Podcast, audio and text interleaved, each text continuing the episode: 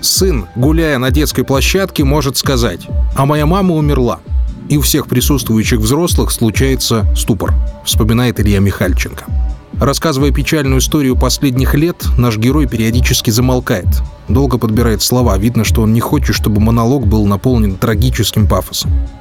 Делясь тем, как ему пришлось взять на себя традиционно материнские заботы, мужчина перечисляет бытовые мелочи. Но в итоге почти все темы сводятся к одному. Было время до, а впереди время после. Илья Михальченко, вдовец, отец двоих детей. Два года назад его жена умерла от бокового амиотрофического склероза.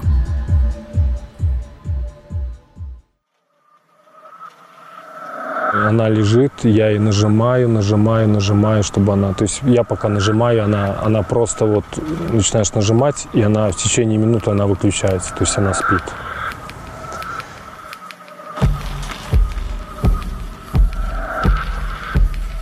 Так скажем, у меня была настолько напряженная жизнь в тот момент, что мне особо не было времени остаться даже наедине с собой и подумать вообще о том, что происходит, о том, что будет завтра. Потому что у тебя, у тебя маленький ребенок на руках, которого ты, собственно, с рождения смотришь, кормишь, и у тебя жена, Светлана. Света. Познакомились на работе, поженились, да, родился Тимофей. Это в десятом году. И вот потом в шестнадцатом Захар.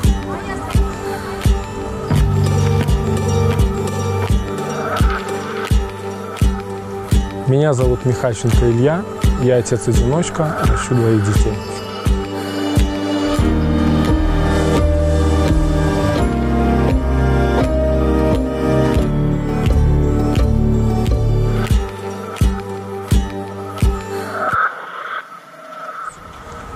Неуверенность при ходьбе. То есть она стала плохо себя, так сказать, контролировать вертикальное положение. То есть некая слабость в ногах. Ее в неврологию, так сказать, для выяснения. На тот момент она уже боялась брать Захара в руки, потому что она очень неуверенна себя. Она боялась упасть вместе с ним. Боковой амитрофический склероз Э, собственно, в мире известно только два человека, у которых э, эта болезнь стабилизировалась, и они прожили некую, так скажем, достаточно долгую жизнь. Один из этих людей – это Стивен Хокинг. Но мы пытались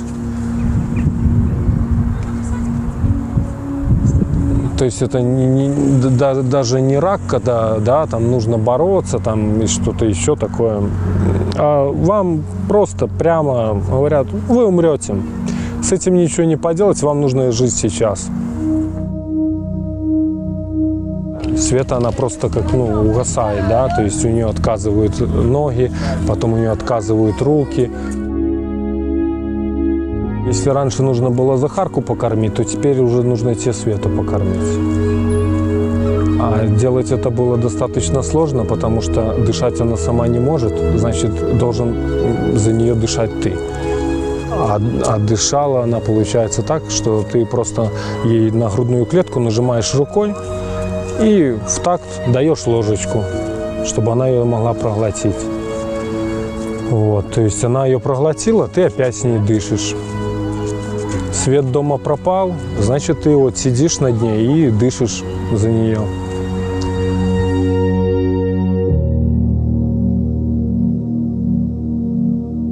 И положили нас в паллиативное отделение. Это такое отделение, в котором уже никого не спасают. Ну, как она переживала, что что Захар ее не будет помнить, ну, просто от того, что он маленький, и он, она как бы не останется у него в памяти. Вот, то есть сказать, что она была постоянно подавлена в угрюмом состоянии, нет. То есть ее навещали подруги. Им большое спасибо.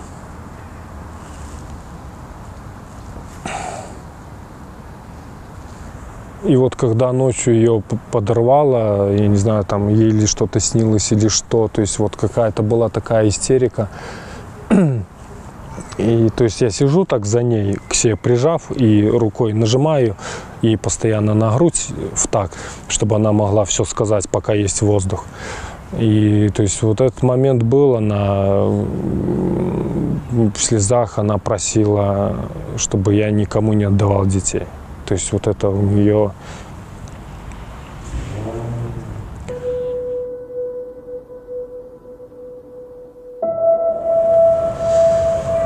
И вот оно все как-то нахлынуло, сошлось, и я понял, что, что ну, уже не будет ничего так, как было прежде.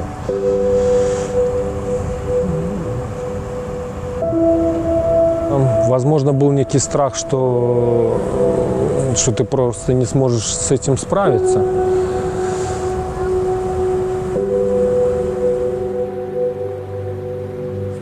Два года. 22 сентября все это случилось.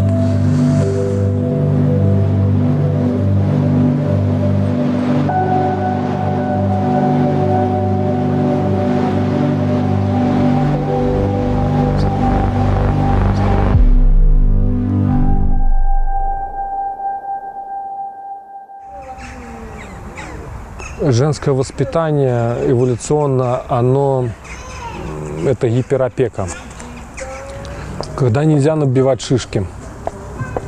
Мужское воспитание вот это скорее, если он куда-то лезет, но это не несет э, прямой угрозы его жизни и здоровью, вот, то ты, собственно, не вмешиваешься.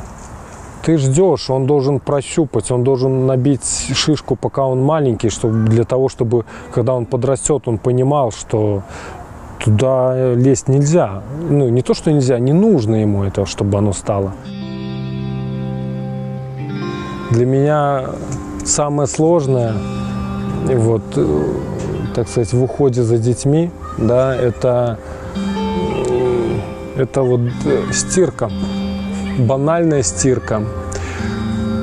Ну, слава богу, у нас на сегодняшний день есть стиральная машина, которая все делает но потом вот это вот высуши, разложи, куда-то все это отсортируй, у меня просто взрывается мозг. Я, я просто не понимаю, куда этой столько одежды нужно и для чего. Да, я не могу все бросить и уехать куда-то в Африку волонтером, копать колодцы, менять мир. То есть э, э, эти штуки уже как бы пока, по крайней мере, для меня недоступны. Вот он захотел заниматься музыкой, да, вот он ходит, занимается музыкой. Иногда его накрывает по каким-то причинам внутренним там, что я не буду это делать, мне это не надо, я устал, у меня болят пальцы, у меня болит рука. Ну, то есть не, некие такие не настоящие, так скажем, причины. То есть, то есть в этот момент как-то пытаешься поддержать, но опять же, ты поддерживаешь, исходя из своих каких-то культурных штампов, и иногда ты понимаешь, что, блин, ну лучше бы ты промолчал. Вообще, в принципе, дети, у них э, психика достаточно, достаточно гибкая, и больше травмирует скорее не событие, а реакция взрослых на это событие. Потому что они не понимают, как реагировать. То есть они, у них, грубо говоря, еще не созрел мозг настолько, чтобы понимать, а что же это вообще значит. То есть для них это некий, некое событие, вот оно сейчас произошло и все. И вот нужно как-то его отреагировать и все.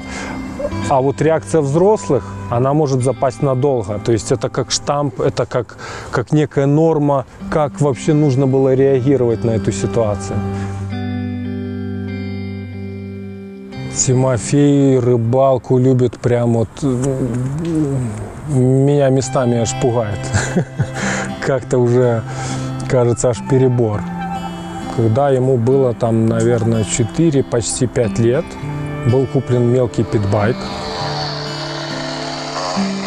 Мотоцикл ему тоже достаточно сильно нравится.